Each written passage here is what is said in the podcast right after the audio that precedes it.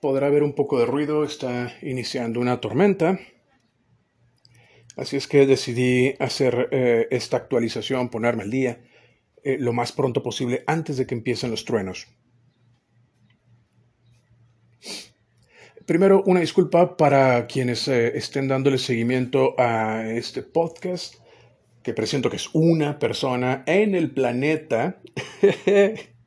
Gracias, persona. Eh, y bueno, eh, la razón de por qué me, me, desaparecí temporalmente es por la, la eh, por cuestiones de, salud. Estoy bien. Pero mientras uno, está en condiciones de eh, lo que se le, se le, llama comúnmente dolor crónico, o sea, hace un dolor constante que poco a poco va, va en aumento y pasa después de cierta cantidad de meses, las capacidades cognitivas empiezan a fallar y empiezan a reducirse y el cuerpo empieza a ceder a el dolor. No se puede, no se puede em, tolerar de modo eficiente por mucho tiempo. Así es que, em, bueno, ya está atendido, pero no deja de ser algo que me quitó tiempo y me cobró en, me cobró en, dolor literalmente. Así es que bueno, ah, Cuando, cuando hace como unos, tal vez ocho años, tenía, tal vez más tiempo, ¿eh? Tenía una pequeña, vamos a decir, eh, canal de radio que era, digamos, los primeros podcasts. Spotify ya existía pero no tenía la capacidad de alcance que tiene ahora. la estación de radio que, que, vamos a decir, estación por, por ser muy generoso, que tenía, era específicamente para música. Publicaba la música que a mí me gustaba, hablaba de ella, me encontraba algo nuevo, lo presentaba. Lo utilicé por poco tiempo porque aun y cuando el, canal era principalmente de opinión, y, pero sostenía todavía lo que eran los parámetros o las formas de las eh, estaciones de radio de antes, donde eh, te presentas, das un poco de antecedentes de la, de la banda, y eh, das opiniones, comparas, eh, tiene influencias de tal. Y resulta que, igual como sucedería en YouTube, el, estar utilizando el contenido de alguien más puede generar problemas, así es que un día, sin mucho empacho, se, se cerró el canal y bueno, aprendí. Así es que a lo que quiero llegar es que en ese en ese servicio que estaba presentando las, las canciones, resulta que era, era compatible con comentarios. Y hasta ahora me estoy dando cuenta que tengo como unos, tal vez, eh, tal vez sean no sé cuántos, la verdad, de los episodios que he hecho donde estoy pidiendo comentarios y Spotify no recibe comentarios. Así es que di toda esta vuelta, di toda esta presentación y contexto, nada más para apuntar el que se me olvidó que Spotify no permite comentarios.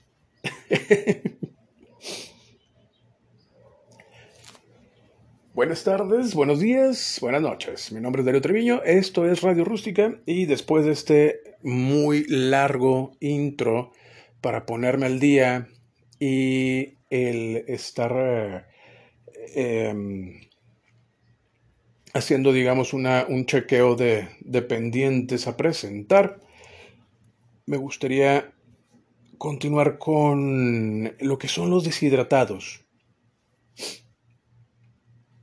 hay, hay muchos productos que, que, básicamente son lo mismo, que son estos calentadores que, que sirven para extraer humedad de ciertos productos y la intención es exactamente la misma, es deshidratar. Pero después de, de unos cuantos experimentos, no es muy difícil averiguar que la deshidratación era un proceso que ya estábamos haciendo los humanos desde hace mucho tiempo. Los que tengan memoria de la abuela o la, en algunos casos ha sucedido, de la bisabuela, o sea, bisabuela,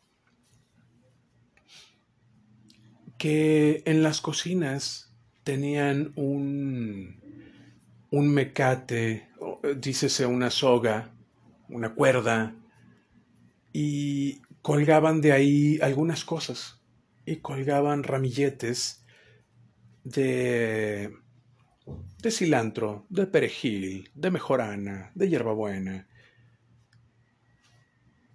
Y después se convertía eso en parte de la, la mitología o de la identidad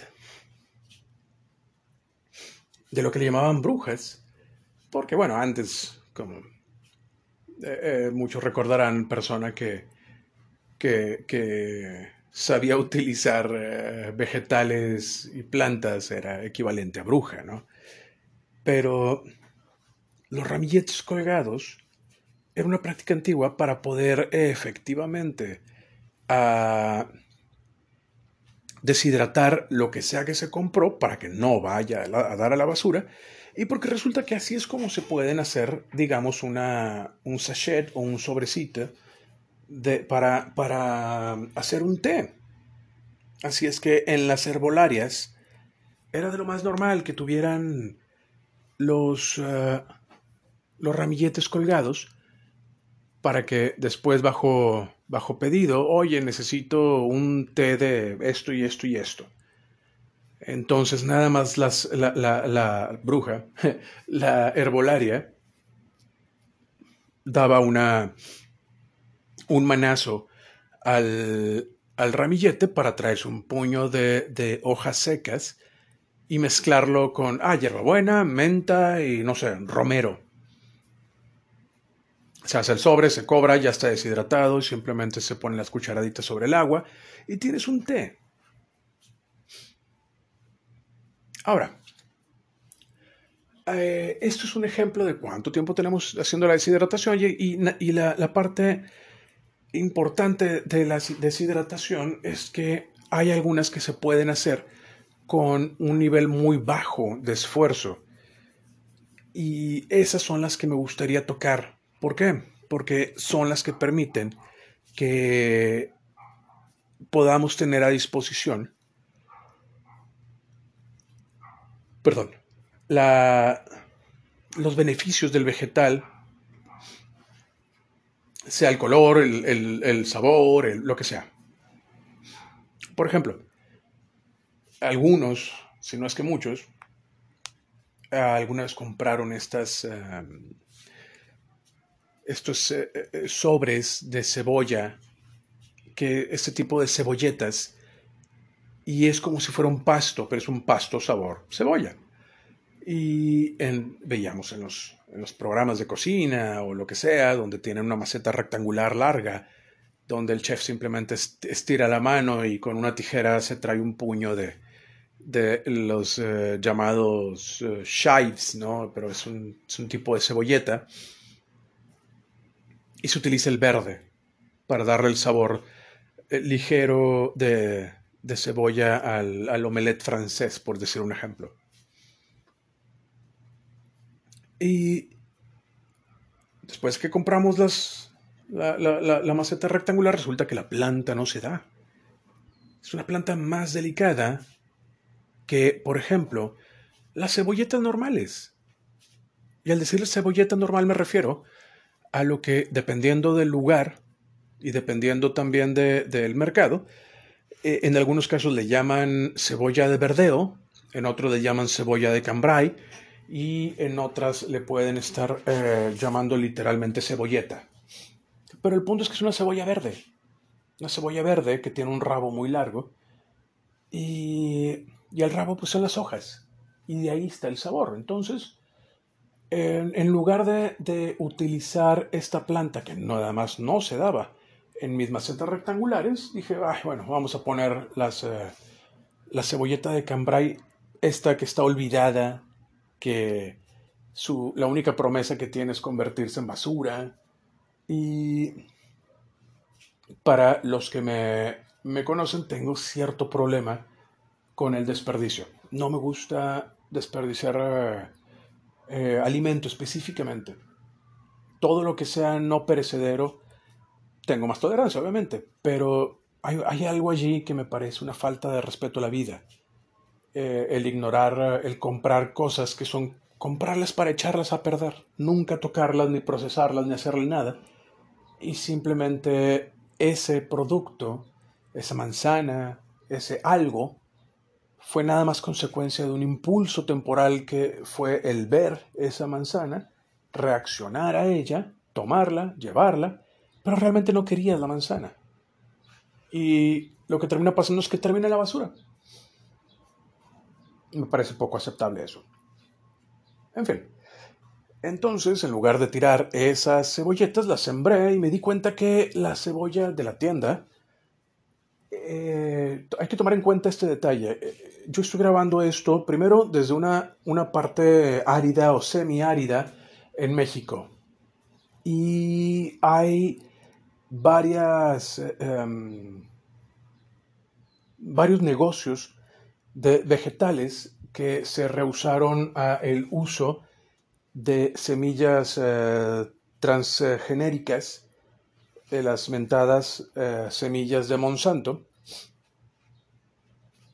esto para obviamente aumentar la ganancia del granjero y, y aun y cuando sean unas semillas de una planta que sea menos resistente a todo lo, que, a lo que se le fue diseñada, mm, tienen los granjeros todavía control de la semilla. ¿Qué quiere decir eso? Quiere decir que eh, todas esas frutas y vegetales, la mayoría de ellos que, que encuentran en México, son sembrables porque no son eh, transgenéricas. Esto casi creo que quedó exclusivo, si bien recuerdo, porque no estoy muy al día ya con esta información. Eh, después de una negociación eh, leonina con, con, la misma empresa Monsanto en relación con maíz, soya y frijol, lo cual fue una, uno de los acuerdos más terribles que sucedió al sector alimento en México donde básicamente se le, se le eh, em, esclavizaba, por así decirlo, utilizando una palabra muy dramática, con el mercado estadounidense, ya que el grano que se, que se utilizaría para, para esa siembra sería del de Monsanto, que hace que los granjeros tengan una, una limitante en qué tanto se usa, porque el grano se maneja como si fuera un producto de derecho de autor, como una canción, no puede ser utilizado sin tonizón, sin pagar regalías, y se obliga al mercado mexicano, o se hace al, al país que inventó el maíz, que sea eh, eh, obligado a comprar eh, el maíz de Estados Unidos, un maíz de menor variedad, que aun y cuando son pocas las diferencias en sabor respecto a todas las especies de, de maíz, hay cierta diferencia en el contenido mineral y en los colores. Para los que alguna vez hayan visitado la, la Ciudad de México podrán atestiguar de esto, lo, que, lo agradable que es pedir una, una, una quesadilla, que no vamos a entrar en esa discusión, con queso, en, en la Ciudad de México y te lo, te lo hacen con una, una, un, gran, un maíz azul, que aunque le llaman azul, una vez que ya está cocido tiene una, se ve un poquito moradesco, es un azul moradesco. Y, eh, y para poder confirmar que es realmente maíz eh, azul, en lugar de maíz blanco, que fue simplemente agregado un poco de tintura comestible azul, se le hace la prueba de limón, donde se talla el limón, se le deja descansar un poco y después de cierto momento empieza a cambiar el color y el limón descolora el, la tintura natural del maíz azul. Claro que si está recién hecha la tortilla va a ser muy difícil el esperar ese tiempo porque si está recién hecha, está tierna, ya le pusiste limón, el salpicón de, de sal, se enrolla y cuántos niños mexicanos no tenemos la memoria de ir agarrada, agarrado de eh, la, la horquilla o el pantalón o la, o la, la, blusa guion playera de la madre para ir a comprar tortillas y mientras están esperando en fila, el tortillero muchas veces pues tiene unas a disposición y cada quien agarra una y la enrolla, la enrolla ajustadamente con una, con una pizca de sal. Nunca, nunca supe cuál era la, la función más real, si era para callar a los niños, porque a todos los niños nos encantaba traer, eh, comernos una de esas, o era para efectivamente averiguar eh, que la calidad de esas tortillas de ese día eran buenas. Obviamente esto estoy hablando específicamente de, maíz. Eh, y bueno, pues eso. A lo que voy es que eh, la mayoría de los vegetales que se vayan a comprar en México probablemente son sembrables o resembrables. Así es que mi, mi, mi opinión es para si en algún punto desean replicar el experimento, o no experimento, digamos la práctica de tener una maceta con los cebollines para poder estar tomando de ahí la hoja verde, es perfectamente viable que eh, eh, con el mismo que compraron de, la tienda es suficiente. Y no, obstante, la, la planta es una planta de un carácter muy persistente. La cebolla es una, es una planta que tiene una tolerancia muy alta al sol y al frío. Hace tal vez dos años hubo un, no sé cómo traducir esto al español, me refiero en el término correcto porque tengo entendido que un blizzard es, vamos a decir así, una tormenta de hielo, o una tormenta eh, de viento muy frío que congela todo y es, es, un cambio de temperatura muy agresivo y muy rápido. Y sucedió uno en Texas hace eh, aproximadamente ese tiempo. Creo que más tiempo, creo que fue antes de, la pandemia del, del, virus chino. Y la, la mayoría de mis plantas, que son tipo especies, murieron. Pero ¿quiénes sobrevivieron? No sobrevivió mis pimientos rojos, no sobrevivieron los tomates, obviamente, pero las cebollas ni se inmutaron, ni el eneldo. Las cebollas y el eneldo eh, eh, toleraron perfectamente el congelado y las partes que llegaron a, morir por, por la quema de la temperatura eh, volvieron a crecer, pero la planta en general no muere.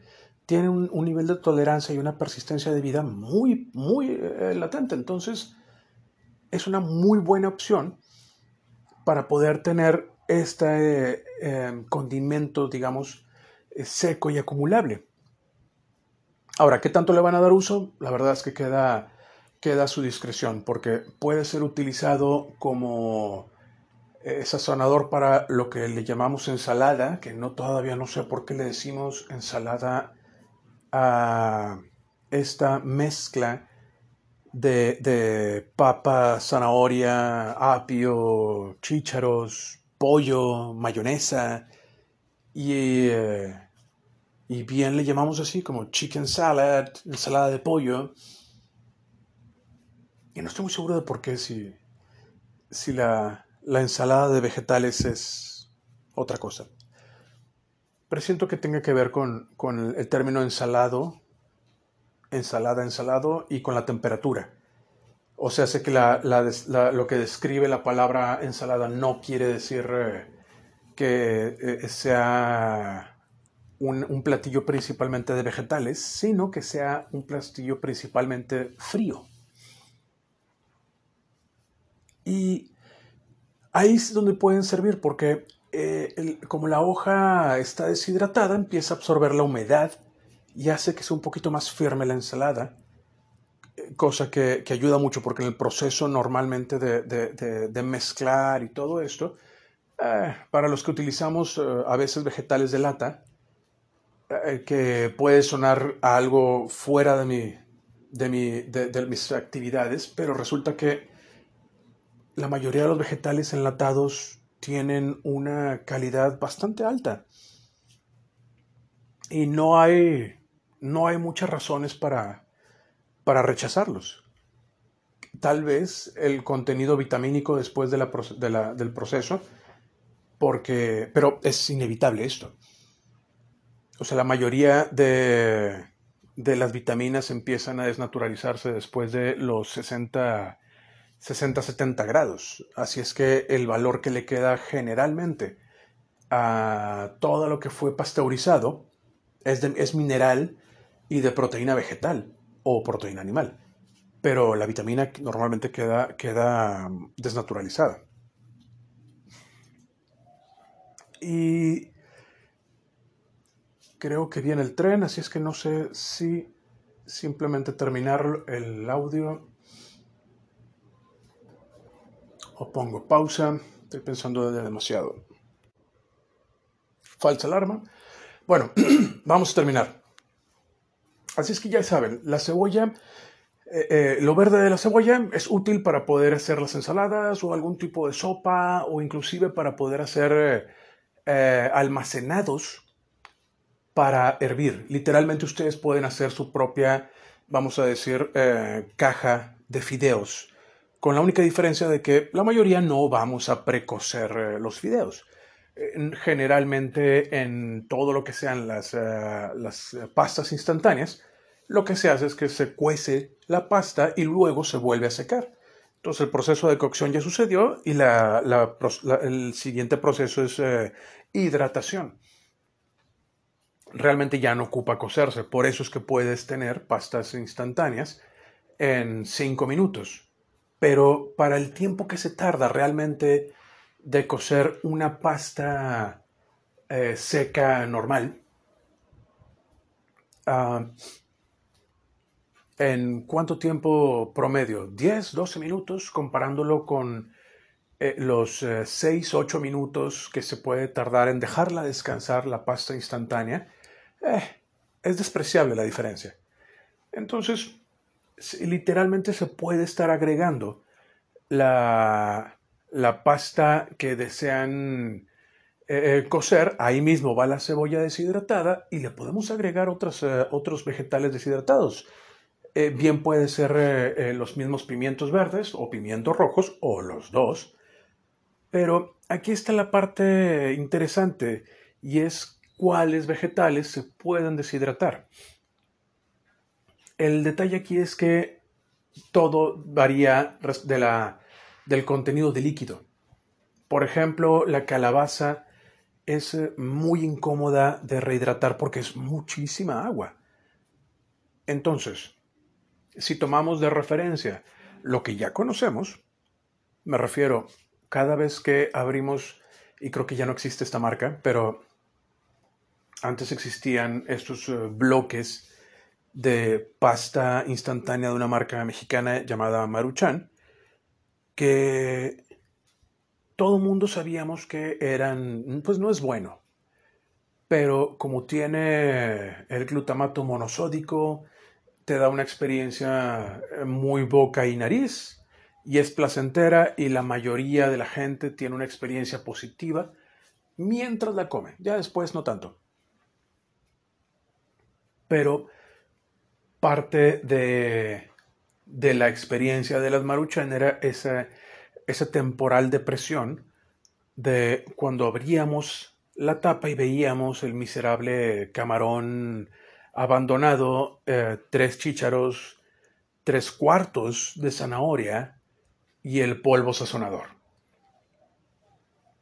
Utilizando esto como referencia, ya sabemos entonces que el camarón puede ser una, una opción para esta sopa instantánea que se vaya a poder almacenar.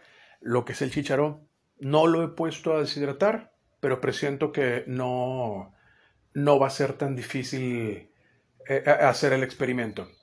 La parte difícil sería eh, eh, encontrar chícharo recién cosechado, porque esa es la diferencia de de lata y congelado, específicamente con chícharos, porque aunque mucha gente no está familiarizado con esto, es, una, es un grano de temporada. El chícharo no es una, uno de, todo, de todo el tiempo, digamos, como eh, el tomate que mientras haya sol y tenga buena agua, él va a seguir haciendo lo que hace. Pero la meta aquí o, la solución y me parece que ya empieza a perder su capacidad de, ser práctico es el, el, descongelar el chícharo, deshidratarlo y luego ya agregarlo a la, a la bolsa para, para eh, digamos, una Ziploc, que sería donde tenemos eh, separadas nuestras eh, porciones de, de nuestra versión de sopa instantánea. Y el apio presiento que es también muy bien deshidratable, igual que el ajo, pero aquí presiento que el ajo va a requerir una parte difícil y esto lo dejo a discreción. Hay una, hay una herramienta que fue muy, muy utilizada en los noventas, le llamaban mandolina.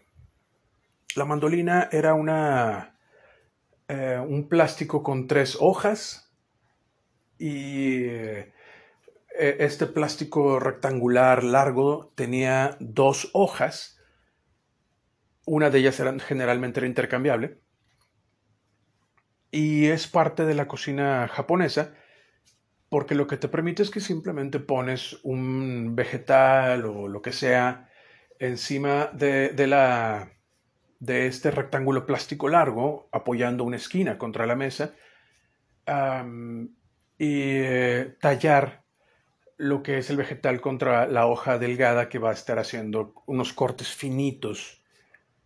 Ahora, la mandolina es muy buena para hacer cortes muy delicados, pero también tiene la habilidad de llevarse las puntas de los dedos muy fácil. Aun y cuando hay una herramienta para de seguridad, casi siempre se pierde, no sé por qué. Pero eh, mi punto con eso es que con ese aparato podemos hacer cortes muy delgados que podrían ser muy deshidratables. Esto incluyendo una rebanada larga de cebolla o una, un ajo eh, eh, rebanado finamente para poder agregar esto en la bolsa de la sopa instantánea casera. Ahora, ya si queremos ser más arriesgados, dependiendo de la marca de... No lo recomiendo. Vamos a empezar desde ahí. No lo recomiendo, pero eh, lo que es la marca Ziploc específicamente tiene una, una, un secretillo que es el que tiene un nivel de tolerancia de temperatura. Y tiene este nivel de tolerancia de temperatura, si bien recuerdo, está alrededor de los 120 grados. ¿Qué quiere decir eso? Quiere decir que si eh, tenemos agua en punto de ebullición, que generalmente eso son 100 grados, y lo agregamos a una bolsa Ziploc con el contenido interno, podríamos cocer los alimentos dentro de la bolsa Ziploc sin que esté generando vapores químicos, porque su procesado es, a una temperatura más alta entonces no logra la temperatura afectar lo suficiente al plástico como para que genere vapores y que ya no sea seguro para, utilizar para consumo. No lo recomiendo, aclaro. Pero Eh, quien tenga curiosidad de este tema puede revisar en la misma, en la misma página de, eh, de Ziploc. Y probablemente hay otras marcas de bolsas instantáneas, perdón, bolsas para almacenamiento de alimentos, que puedan dar esa, esa información de las tolerancias de temperaturas para en frío o para calor. De nuevo, no lo recomiendo. Pero sería un experimento interesante. Si, si estamos buscando, digamos, la justificación de por qué estaríamos deshidratando vegetales, ahí está una. La otra es, por ejemplo, el jengibre. El jengibre cortado también a, pedazos pequeños eh, se puede deshidratar y se almacena, conserva su calidad de aroma y de sabor y eh, permite que el, jengibre que generalmente tiene un uso muy específico dependiendo de, la cocina, a veces también se echa a perder la mano de jengibre. Así es que ahí está otra. Y ya que estamos en el minuto 31, voy a colgarme con dos minutos más nada más de contenido. Se puede hacer lo mismo con la cúrcuma, eh, eh, también llamada azafrán, dependiendo de las partes de, del mundo, aclaro, diferente al azafrán. Esto dicen safrán, porque nada más tiñe y tiene un sabor eh, eh, particular, pero no es el, la especie eh, super cara de que son los pistilos portugueses de azafrán. No. ¿Son portugueses? ¿O son españoles? con el safrán se puede hacer lo mismo y la parte que encuentro más rescatable, porque también muchos a veces reaccionamos por oferta y compramos la charola de champiñones.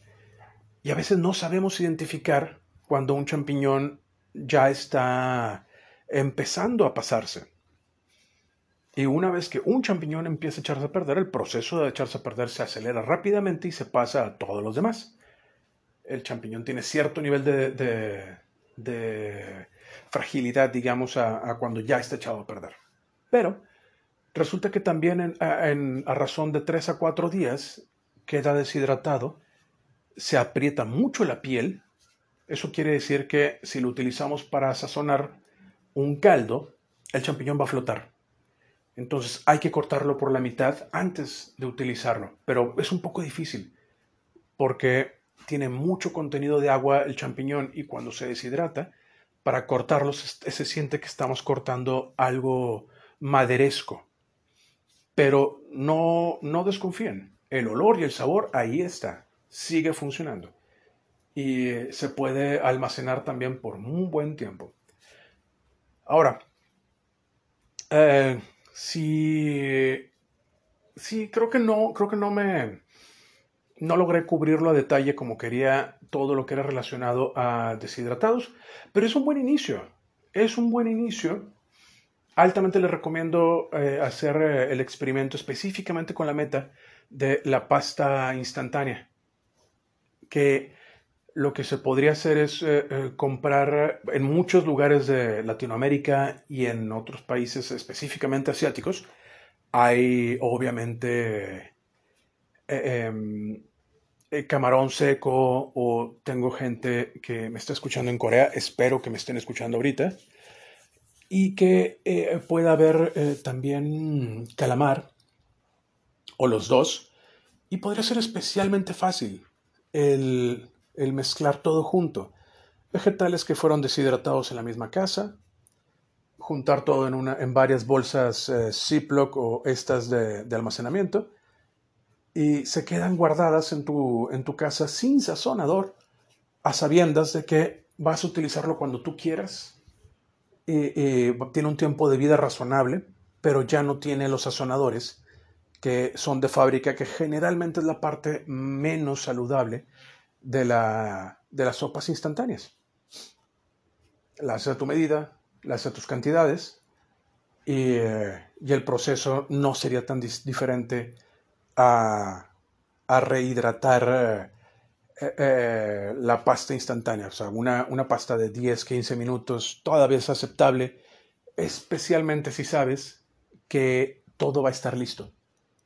Nada más es tomar la Ziploc, abrir, voltear, agregar agua, tapar y en el proceso de estarte quitando los zapatos y los pantalones y ya preparándote para estar en casa, probablemente es el tiempo que se tarda en hervir y estar listo para que puedas comer perezosamente una, una pasta instantánea.